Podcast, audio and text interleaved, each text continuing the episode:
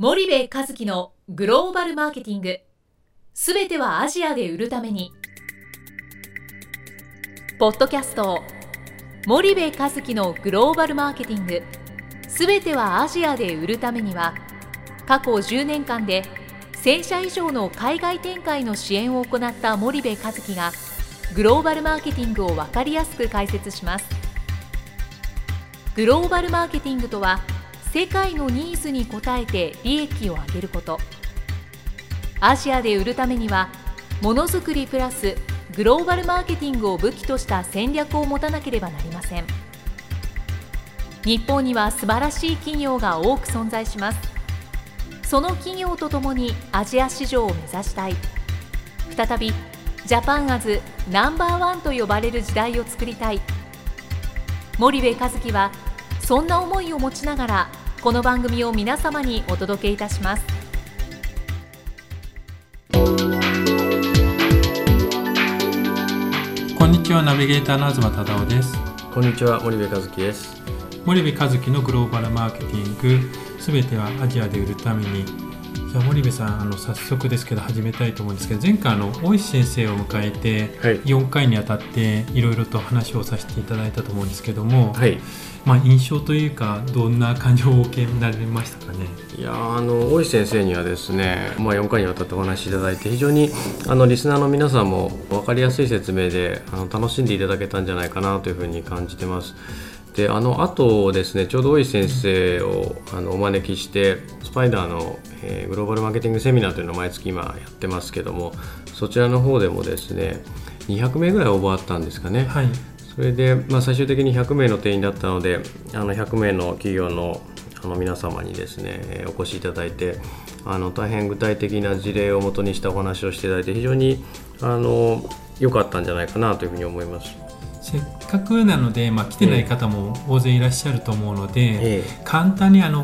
当日の内容を大石先生との掛け合い含めて、はい。森部さんなりにちょっと解説してもらってもいいですか、はい、大石先生をお招きしてのセミナーの内容は基本的にはその現地適合化と、えーそれからスピードそれからチャンネルというこの3つについてお話をいただいたんですね。で現地適合化がうまくいっている企業の例を中心にですねまあスピードに関してもチャンネルに関してもそうなんですが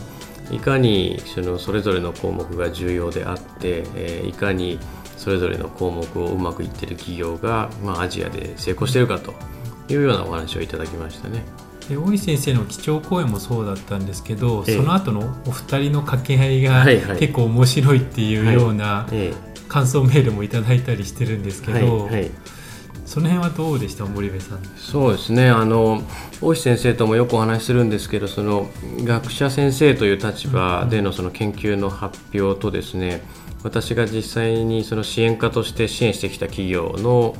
観点とっていうのは、まあ、目指しているところは同じなんですけど観点が非常に違うということで来られた皆さんも非常に楽しんでいただけたんじゃないかなというふうに思います。あのある参加者の方から直接お聞きしたんですけど、はい。いまあ、いつも学者さんとかはい。教授の話を聞くと、はい。寝ちゃうんだけど、今回はもう真面目に、うん。もう前のめりで聞いてたよっていうようなお話をいただいたんですけど。そうですね。大石先生は教授、まあ、学者の先生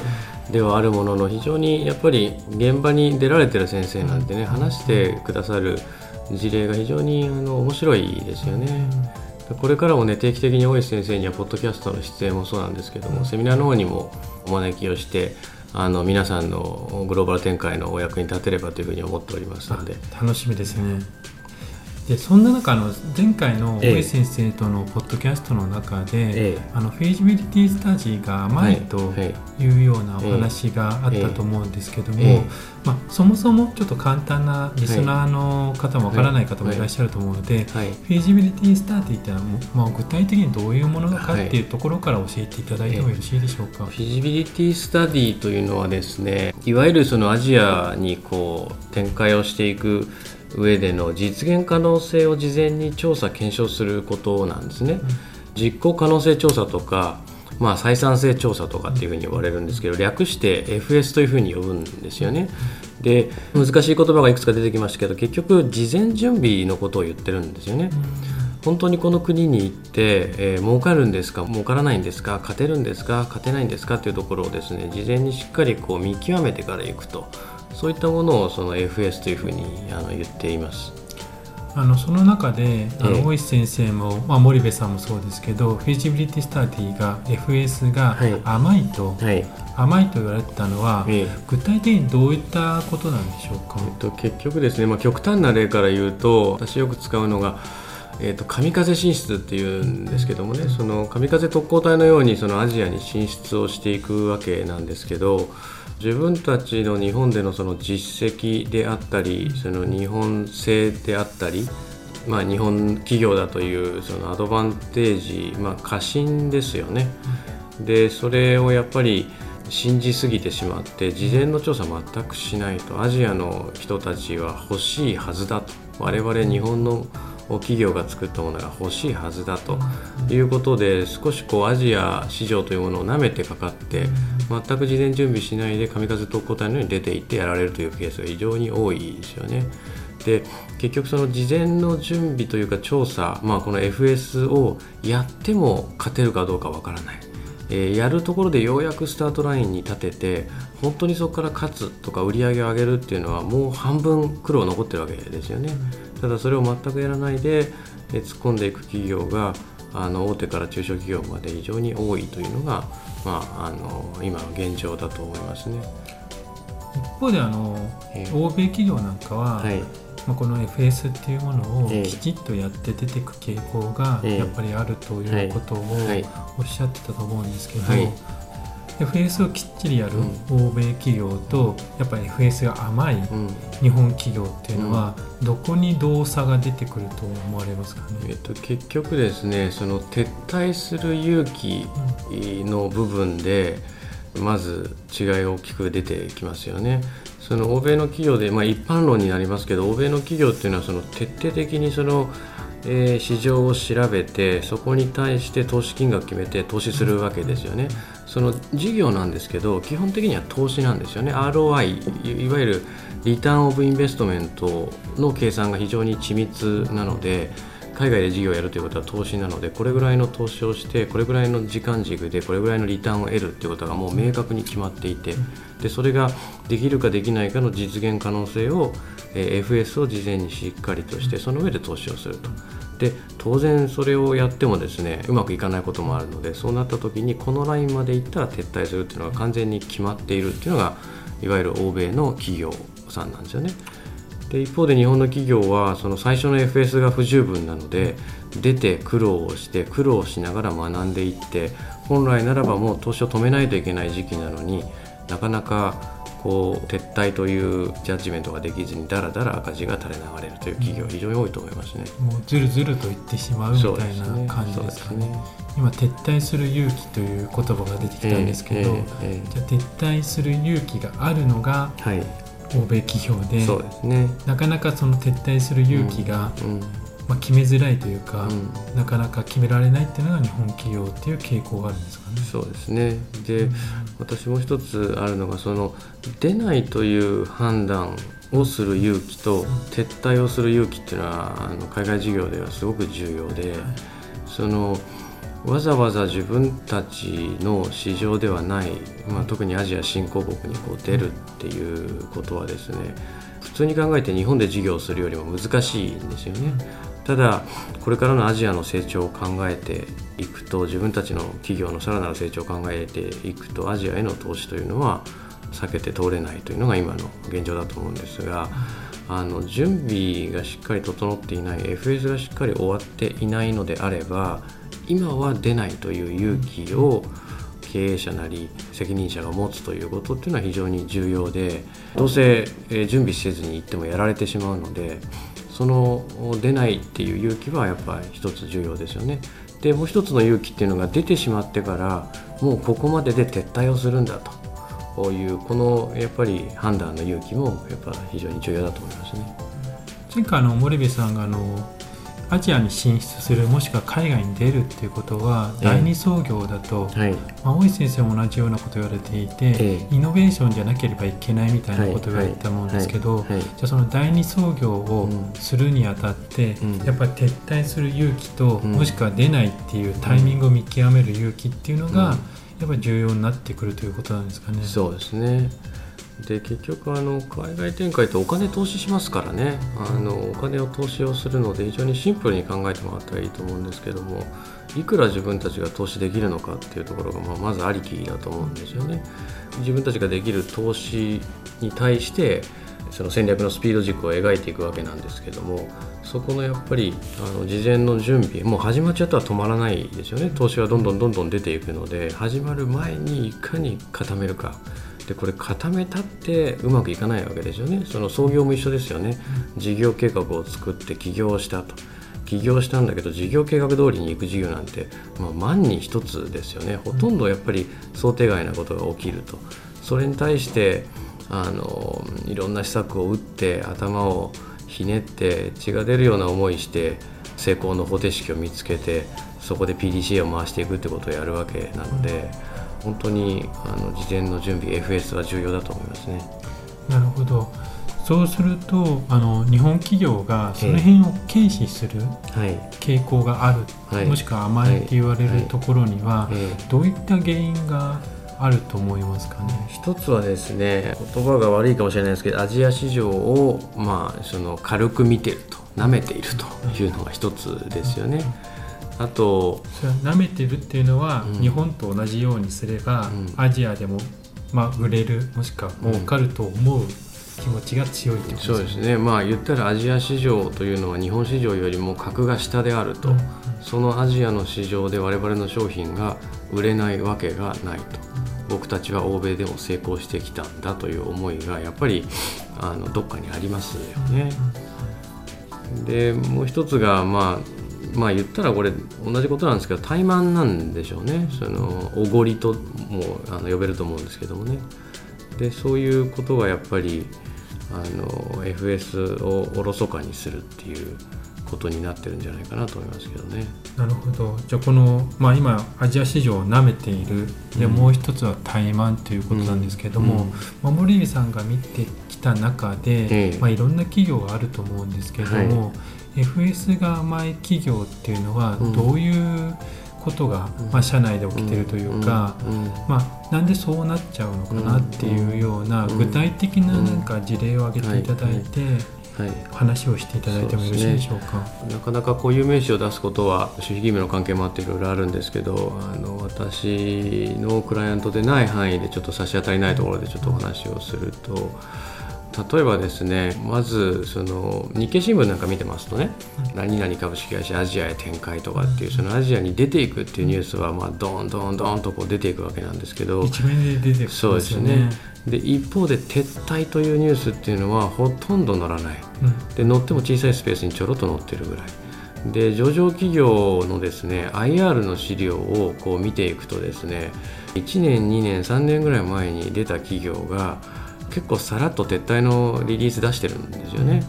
で当然そのネガティブ PR なのであのあんまりそれがこうあの広まらないような PR のコントロールはあのしてると思うんですけどもね。そういったところをこう見ていくといろんなことが見えていくんですけどそうですね。例えば私がまあいくつか見てきたところでいうとその某大手の家電量販店さん、あの多分皆さんの記憶にも新しいと思うんですけど中国に出ましたとで、えー、出て1年強ぐらいですかね。で結局撤退をしてったっていうあんなニュース出て1年で撤退ですよ。箱を作って。で日本からまあいろんなあの企業さんも引き連れて行って1年で撤退ってこれフィジビリティスタディ本当にやったんですかって言いざるを得ないそんな状況で結局 FS やらないと待ってるのは何かと撤退なんですよね。撤退と損失なわけでであのそういう企業さんはあの非常に多いですし今のは大手の小売店でございますが例えばインターネット系のですね EC の会社さんこれも何十億も投資をしてる、中国で。で当然その中国の、えーと、消費力みたいなところを見ていく。でもう一つは e コマースの成長率を見ていくと中国の消費力が非常に高いし e コマースの成長率も非常に高いんですよね。でこの2つから判断すると、えー、この国で EC をやるっていうことは当然儲かるんじゃないかという仮説が立つと。ただ実際その会社は何十億という会社を合弁して作って出ていったんですが3年4年で撤退してきたと。でそれもですねさらに FS を深く見ていくと中国のその EC 市場っていうのはファンドレイジングの繰り返しなんですよね。いかにファンドからお金を調達してベンチャー企業がですねその会員数であったり売上のトップラインを上げていって利益はもう二の次ですとでバリエーションをどんどんどんどん上げていくんですよねですからあの300億、400億中には1000億以上のファンドレイジングやってるような企業ってたくさんいるんですよね。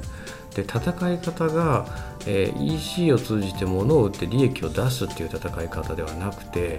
会員をたくさん集めてもしくは売上のトップラインを作って、えー、ファンドからお金を調達して、えー、ファンドレイジングすることによって時価総額を上げてそれで、えー、アメリカのナスダックに上場させて、えー、そこでキャピタルゲインをするっていうそういう戦い方してるわけですよね。もしくは創業者が、えー、会社の価値を高めて途中でバイアウトしてエグジットしちゃうわけですよね。でそこで利益を得るなんていうことをやっている世界に日本からの資本金数十億で勝てるかつったら勝てないですよね、うん、桁が1つ2つ違う戦いをしてるわけなので必ずしも市場性から見るんではなくて競合がどういう戦い方をしているのか。観点をねいろんなところに持たないといけないんですよね。だそういう会社さんも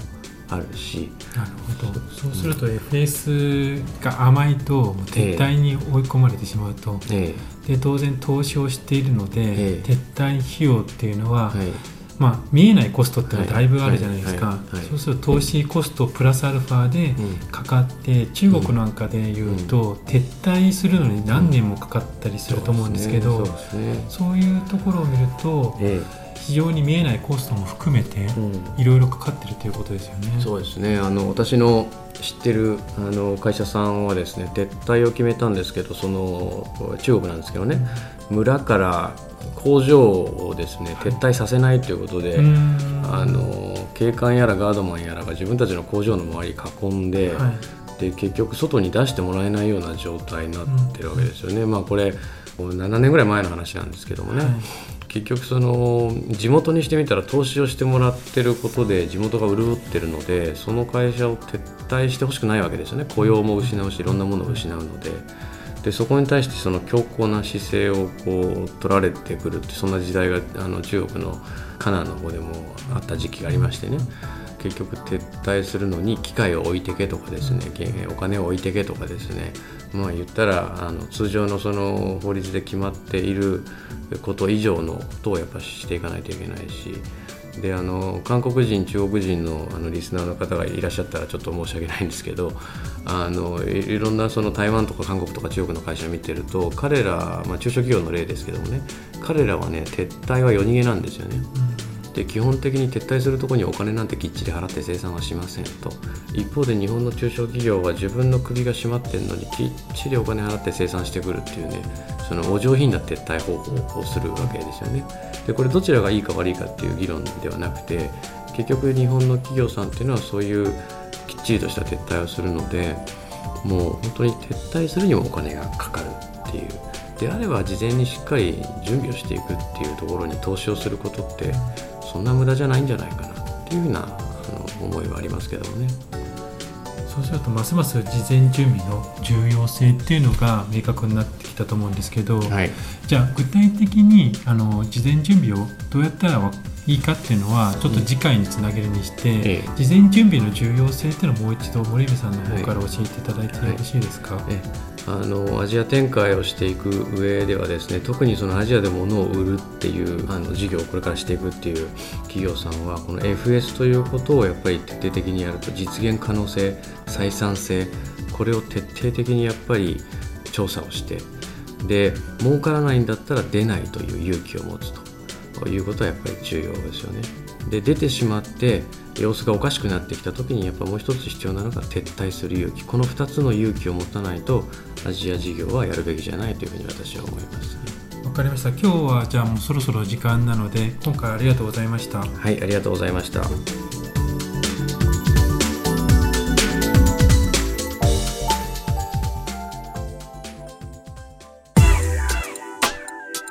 本日のポッドキャストはいかがでしたか？番組では森部和樹への質問をお待ちしておりますご質問は podcast アットマーク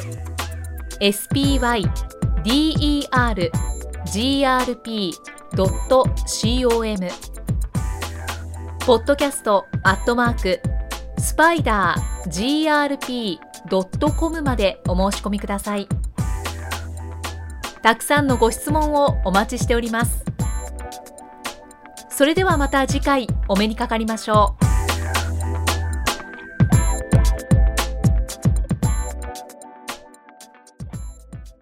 森部和樹のグローバルマーケティング。この番組はスパイダーグループの提供によりお送りしました。